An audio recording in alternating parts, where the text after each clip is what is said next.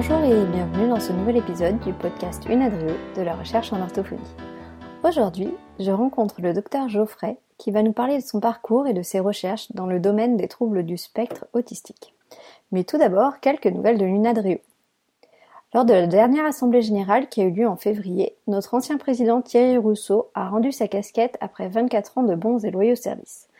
Certains membres du comité directeur sont partis, de nouveau nous ont rejoints, et c'est désormais Sylvia Topuscagnan qui est à la tête de l'UNADREO.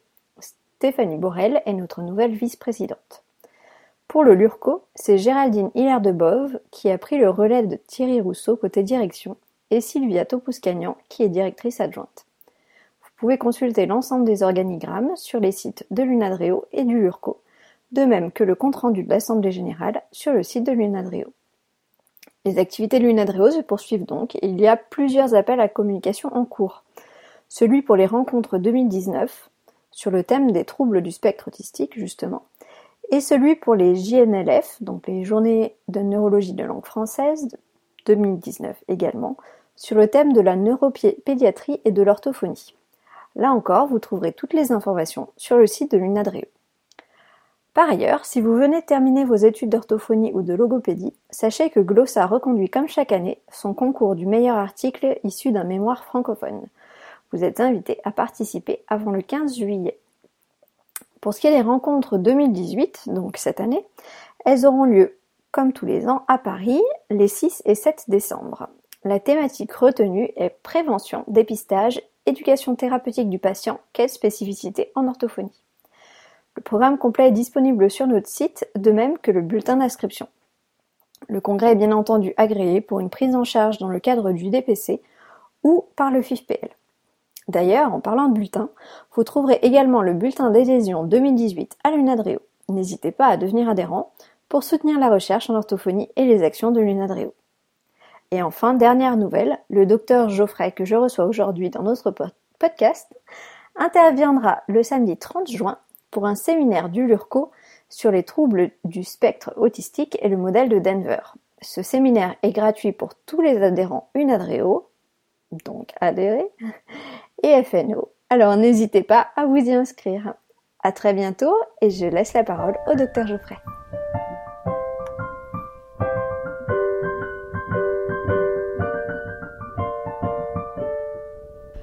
Bonjour docteur Geoffrey, bienvenue dans ce nouvel épisode du podcast euh, Unadrio de la recherche en orthophonie. Euh, Bonjour. Alors, euh, pour, pour commencer notre entretien, je vous propose de, de vous présenter un petit peu, en quelques mots pour nos éditeurs, et puis nous dire bah, sur quelle thématique de, de, recherche vous travaillez actuellement. Donc, je suis actuellement médecin, psychiatre pour enfants et adolescents sur le centre hospitalier Le Vinatier, où je suis praticienne hospitalière. Et puis, effectivement, j'ai développé un certain nombre de recherches cliniques, mais aussi euh, quelques recherches plus fondamentales en cours. Alors l'axe principal de nos recherches euh, cliniques est actuellement dans l'évaluation des interventions précoces dans les troubles du spectre autistique. C'est vrai qu'il est dit euh, que l'enfant a un cerveau très plastique et qu'en intervenant très précocement, on va pouvoir modifier sa trajectoire développementale. C'est quelque chose qui a été beaucoup dit, qui est dit depuis 20-30 ans, mais on a finalement peu euh, d'études de haut niveau de preuve qui montrent l'efficacité d'une intervention en particulier. Alors, on s'est intéressé plus particulièrement à évaluer au début des modèles existants. On va pas tous euh, refaire la, roue. Euh, donc, on a commencé par évaluer le modèle de Denver, Early Star Denver Model. Il a déjà été évalué effectivement dans une première étude avec une cinquantaine d'enfants. C'est un modèle euh, qui a un volet à la fois pour les professionnels et pour les parents. Donc on peut aussi bien former des professionnels à intervenir auprès des enfants que former euh, des parents à intervenir auprès de leurs enfants. C'est un modèle qui est global, donc qui cherche à intervenir sur l'ensemble des domaines du développement de l'enfant, qui est assez complexe, qui nécessite de connaître ce modèle, mais aussi d'avoir des bonnes compétences dans toutes les méthodes comportementales et également des méthodes telles que le, que le teach. On a également développé un autre euh, modèle qui, lui, est un modèle qui a vraiment été fait pour les parents, pour que les parents interviennent auprès de leur enfant. Donc c'est le modèle PACT, Preschool Autism Communication Therapy. Ça, c'est un modèle anglais Et une fois de plus, ce qui est très important, c'est qu'il a été développé dans l'idée vraiment que les parents euh, allaient intervenir. Donc c'est un modèle qui est hmm, plus simplifié, pas forcément plus simple, mais en tout cas un peu plus simplifié, qui a des étapes vraiment très claires et euh, qui va chercher à euh, engager le parent euh, à petit à petit intervenir un peu différemment avec son enfant, en augmentant notamment sa synchronie, en augmentant les temps où on joue de façon mutuelle avec l'enfant. Être synchrone avec son enfant, ça veut dire dans ce modèle être vraiment au plus proche de ce qui intéresse l'enfant, de ce que regarde l'enfant, de ses intérêts, et de vraiment se synchroniser par les mots, par la gestuelle, à ce que fait l'enfant. C'est un peu moins interventionniste que d'autres modèles plus comportementaux. Mais euh, l'hypothèse de ce modèle, c'est qu'effectivement, euh, l'autisme est un trouble génétique, neurodéveloppemental, qui a des facteurs euh, génétiques et biologiques importants, mais aussi, petit à petit, ces troubles, enfin ces comportements autistiques vont avoir un impact euh, sur l'environnement et notamment sur les parents. Quand vous avez un enfant qui effectivement euh, ne donne pas, ne communique pas, ne cherche pas à vous intéresser à ce qui l'intéresse, euh, petit à petit, un, un, biais se crée finalement. Et beaucoup de parents, ça a été montré dans une étude précédente de l'équipe de, qui a développé le pacte, euh, beaucoup de parents vont avoir tendance à être assez dirigistes. Euh, laissant encore moins de place à l'initiative des enfants, d'où l'idée dans ce modèle, en tout cas, d'augmenter les initiatives de l'enfant en se synchronisant au maximum euh, à lui, en le suivant dans ses idées au plus près. Un exemple très précis, si vous avez un jeune enfant qui est en train d'ouvrir et fermer une boîte de stylos, vous, vous êtes un adulte, vous avez envie qu'il apprenne à faire du, du, dessin, mais lui, ce qu'il aime, c'est ouvrir et fermer sa trousse.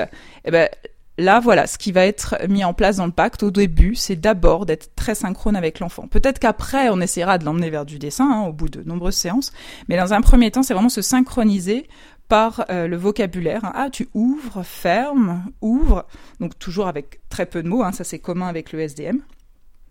Mais on se synchronise euh, à ce que l'intérêt de l'enfant. Euh, on a cherché, euh, donc euh, on a monté toute une étude randomisée contrôlée pour évaluer le modèle de Denver dans, en contexte français, je dirais. Partir sur 20 heures par semaine, comme ça a été évalué précédemment, ça nous semblait beaucoup, surtout du fait qu'en France, les enfants sont scolarisés très tôt, et je pense que c'est plutôt une chance. On est donc parti sur l'évaluation finalement de cette intervention très avec 12 heures euh, d'Early Start Denver Model par semaine. Euh, plus un travail en collaboration avec les AVS et euh, les enseignants à l'école et une formation des parents. C'est une étude qui vise à mesurer l'efficacité du modèle de Denver, tel que mis en place dans ce dispositif, 12 hein, heures, plus la collaboration avec les AVS et les parents, les enseignants et les parents. Euh, on mesure l'efficacité sur les signes autistiques, sur le développement de l'enfant, donc sur le développement de son langage notamment, et puis aussi sur euh, le développement de son euh, autonomie. Il y a de nombreuses mesures qui sont réalisées aussi pour concernant la qualité de vie des parents et surtout une étude médico-économique sera réalisée à partir de ces euh, résultats. C'est un, point également important si on veut montrer que non seulement ces, ces, études, ces interventions très tôt peuvent être efficaces, certes elles peuvent être un peu coûteuses, mais euh, si on fait une étude euh, finalement sur le coût euh, à vie, ça peut être euh, assez euh, faible comme coût si on a un, un impact important sur le développement de l'enfant. C'est pour ça qu'on a aussi développé un volet à plus long terme où on va évaluer bien après la fin de cette intervention que les enfants auront reçu ou pas, puisqu'on est dans le cadre d'une étude randomisée contrôlée. Mais on peut dire quand même que dans finalement, enfin dans beaucoup de centres, enfin c'est intéressant parce que les, les, les, contrôles de cette étude reçoivent quand même une intervention précoce qui est quand même importante parce qu'ils ont eu un diagnostic très précocement, ils sont rentrés dans cette étude, ils ont eu des évaluations, les parents sont très tôt au courant euh, que leur enfant a un trouble du spectre autistique, de ce qu'il faut faire, donc ça a favorisé aussi euh, euh, le diagnostic précoce et les interventions précoces, donc de toute façon l'ensemble des enfants de cette étude ont, une intervention très précoce. Maintenant la question c'est savoir est-ce qu'un dispositif particulier plus renforcée est vraiment plus efficace que avoir de l'orthophonie deux, trois, quatre fois par semaine, euh, comme on peut le voir dans le groupe euh, contrôle. Je vous disais, on va aussi évaluer les, les, effets à long terme. Donc ça, ça sera plus de cinq ans après finalement le début de l'inclusion de l'enfant et ça permettra de savoir si ces enfants sont plus scolarisés, hein, dans le sens où ils arrivent à être plus facilement inclus, ou ils resteront plus en école euh, ordinaire.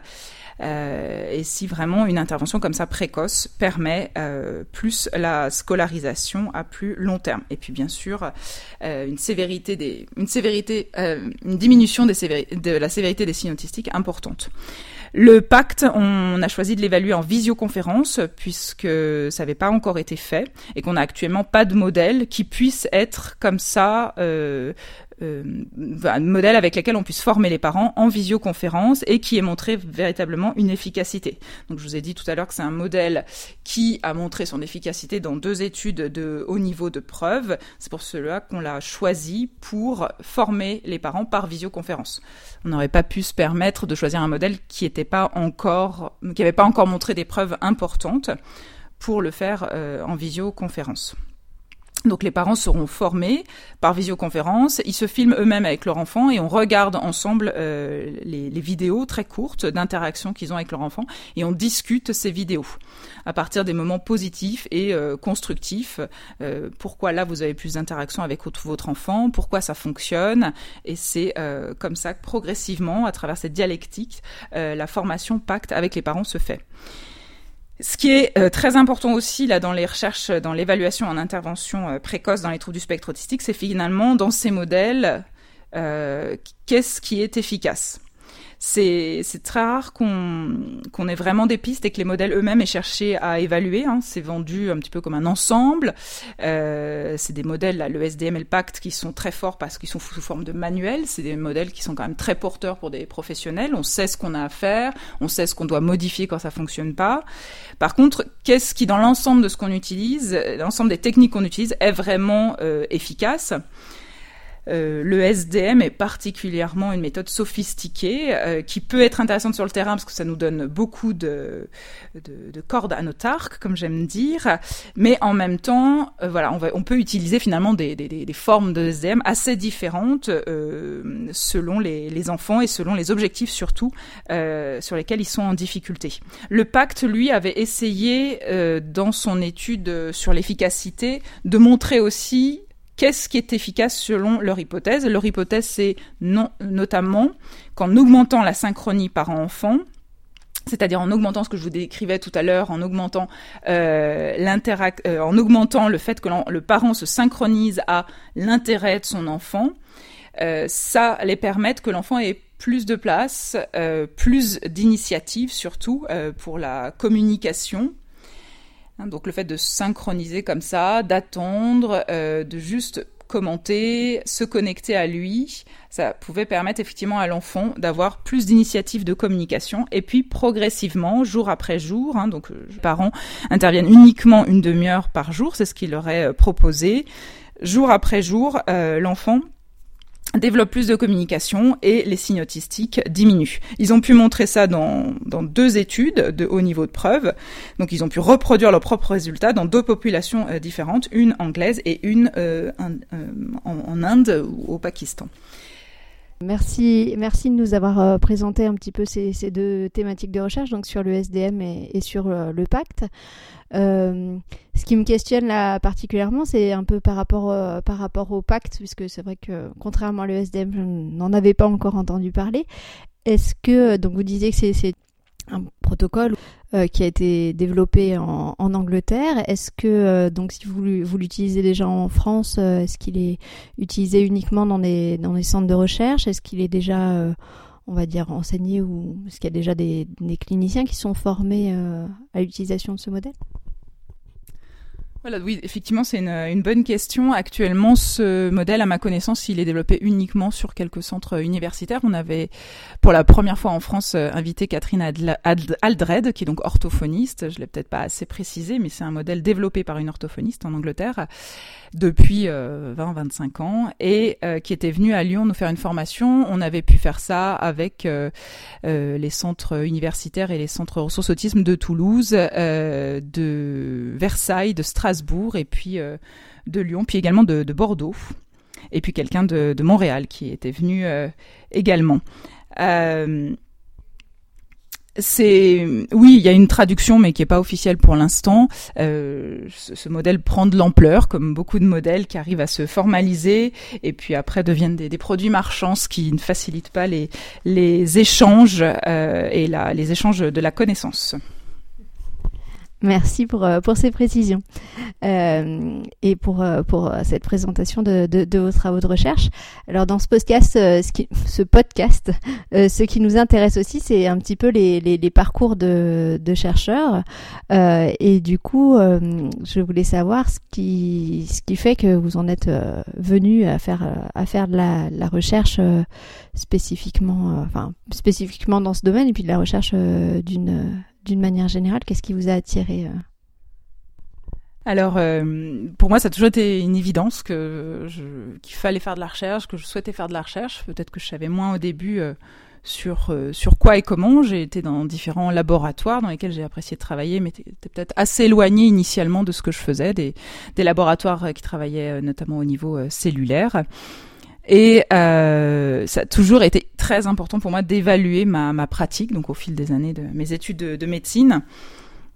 Euh, j'ai euh, donc euh, qu'est-ce qui est efficace dans ce que je fais hein, C'est toujours c'est une question qui est complexe en, en, psychiatrie, mais aussi dans le champ des troubles neurodéveloppementaux. En tout cas, aujourd'hui, c'est pour moi indissociable de, de, ma pratique clinique et je pourrais pas faire de la clinique sans faire de la recherche et vice versa. Je crois que j'aurais du mal à faire de la recherche sans faire de, de clinique.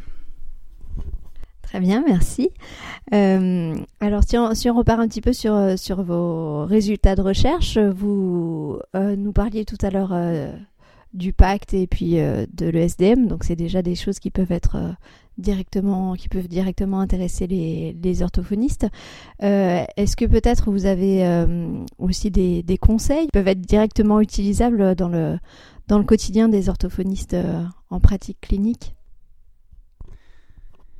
Euh, oui, alors ce qui me semble euh, important euh, pour euh, sa, sa, pratique et quand on cherche justement à baser sa pratique sur des résultats probants, c'est d'avoir un peu une idée de comment justement on peut faire des recherches, comment on les analyse, d'avoir une petite idée de comment sont faites les statistiques, sur quoi sont basées les études dites statistiques, dites scientifiques. Aujourd'hui, on sait qu'il y a à peu près 70 euh, à 80 de la littérature dite scientifique qui n'a aucune valeur prédictive positive, ou en tout cas une valeur euh, prédictive positive très faible. Ça veut dire que ces résultats sont dus au hasard et qu'on ne peut absolument pas euh, dire que c'est quelque chose de qui serait proche de la vérité. Aujourd'hui, par rapport au, au champ de l'intervention des troubles du spectre autistique, je pense que c'est important et très important de se baser sur des modèles qui ont déjà montré quelques preuves, même si euh, voilà, on n'a pas encore euh, une idée très claire de leur euh, efficacité. Il y a des modèles qui sont clairement non recommandés, qui n'ont jamais cherché à être évalués et puis qui sont quand même pas, on, dira, qui ne découlent pas de toutes les recherches et de toute la volonté, je dirais, des personnes qui ont déjà cherché à améliorer les interventions dans les troubles du spectre autistique. Donc ça, c'est déjà important dans sa pratique de se baser sur ces modèles, modèles tels que le SDM, des modèles tels que VBABA, le pacte, euh, et puis de s'adapter aux enfants qu'on reçoit. Hein, ça va être ça le, plus important, d'effectivement de bien évaluer quels sont les points forts, les points faibles de l'enfant, et de mettre en place des techniques euh, qui semblent plus adaptées pour cet enfant et de réévaluer suffisamment euh, souvent est-ce que finalement ça a l'air vraiment efficace? Est-ce que mon enfant progresse? Ou est-ce qu'il faudrait pas que j'utilise une autre technique? L'autre point important dans la pratique euh, en orthophonie et puis toutes les professions qui travaillent dans le champ des troubles neurodéveloppementaux et de l'autisme, c'est de se coordonner entre professionnels. Hein. Je le dis et je le redis quand je vois les parents, pourquoi pas avoir deux orthophonistes, mais il faut vraiment qu'elles puissent chacune travailler sur un domaine particulier, qu'il n'y en ait pas une qui développe euh, la gestuelle et puis l'autre le, PEX. Ça peut vite être euh, compliqué, voire très compliqué pour l'enfant et nuire à son, à son développement. Oui, je reviens très brièvement sur euh, ces histoires euh, de, recherche et de statistiques. Hein. la plupart des, des, études en, enfin beaucoup d'études en sciences, notamment en neurosciences, sont des études qu'on dit pilotes, c'est des premiers résultats. Donc effectivement, on va mettre en place un protocole. On se dit, bah moi je pense que je vais avoir tel résultat. On prend quelques personnes.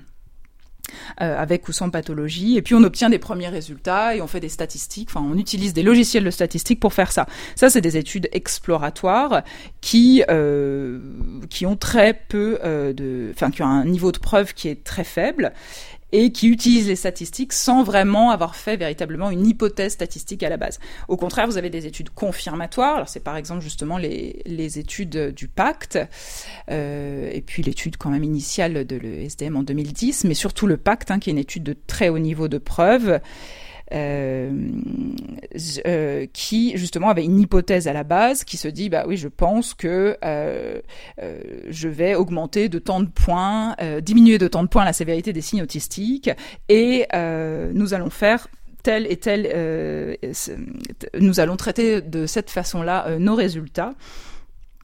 Et euh, voilà, nous allons montrer, confirmer si c'est vrai ou pas vrai. Ça, c'est une étude confirmatoire basée sur une hypothèse statistique initialement.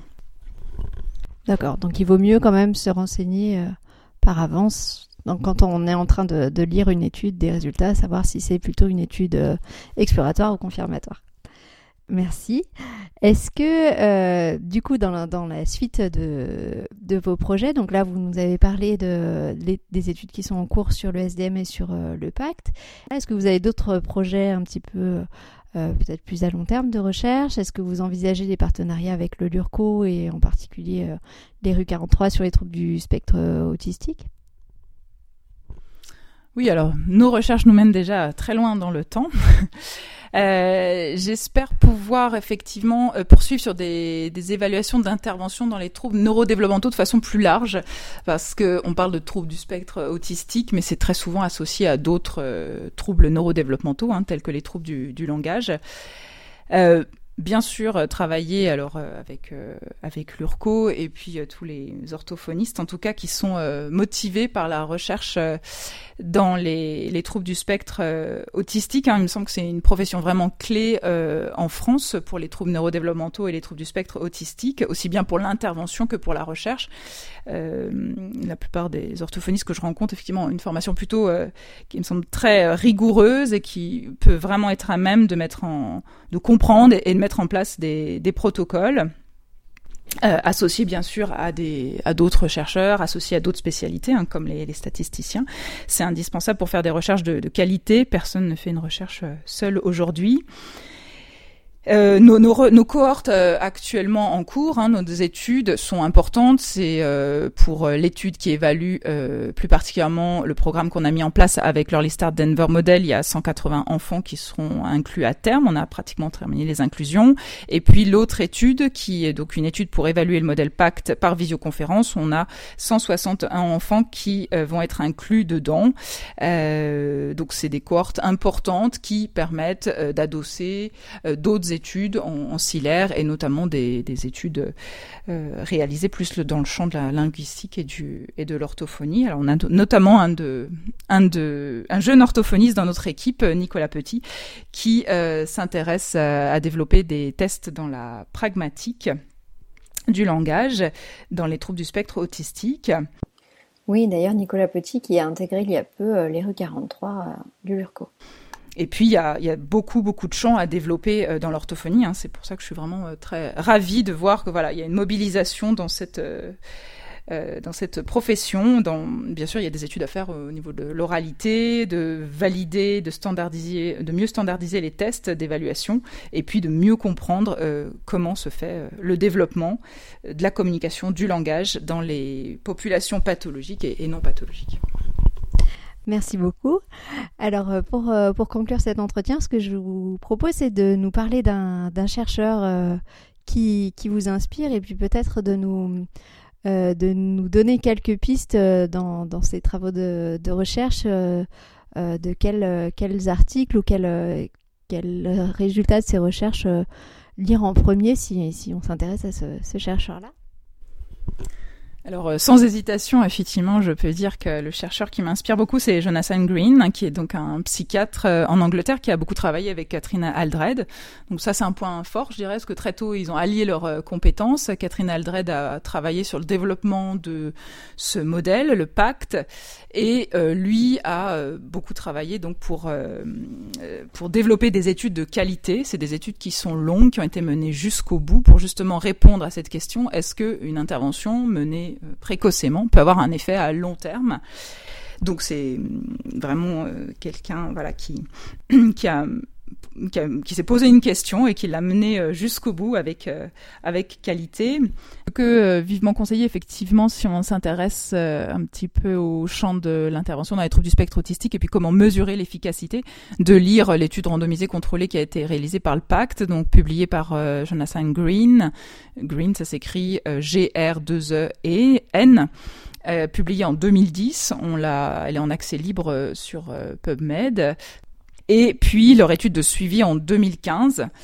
Euh, le premier nom c'est Pickle, qui est le statisticien qui travaille beaucoup avec euh, toutes les grandes équipes finalement dans les troubles du spectre autistique. Pickle, c'est P-I-C-K-L-E-S. Donc ça a été publié en 2017. On voit comment ils ont monté leurs études. Euh, donc ça, c'est simplement l'étude d'évaluation d'efficacité dans une population anglaise à court terme et à long terme.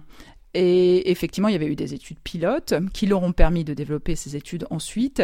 Et puis, ils ont fait quelque chose de très intéressant, c'est qu'ils ont reproduit ces résultats en, au Pakistan ou en Inde, je me souviens plus.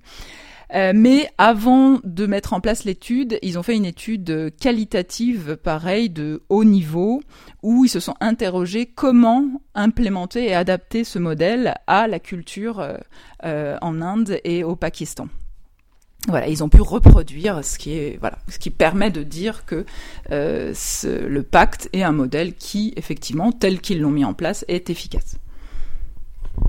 Super, eh ben, très bien. Merci pour, euh, pour, ces, pour ces références. J'essaierai de vous mettre euh, les liens dans, les notes de l'émission. Et puis, euh, je vais remercier euh, le docteur Geoffrey pour euh, sa patience dans l'enregistrement de, de, cet épisode qui a été un petit peu épique.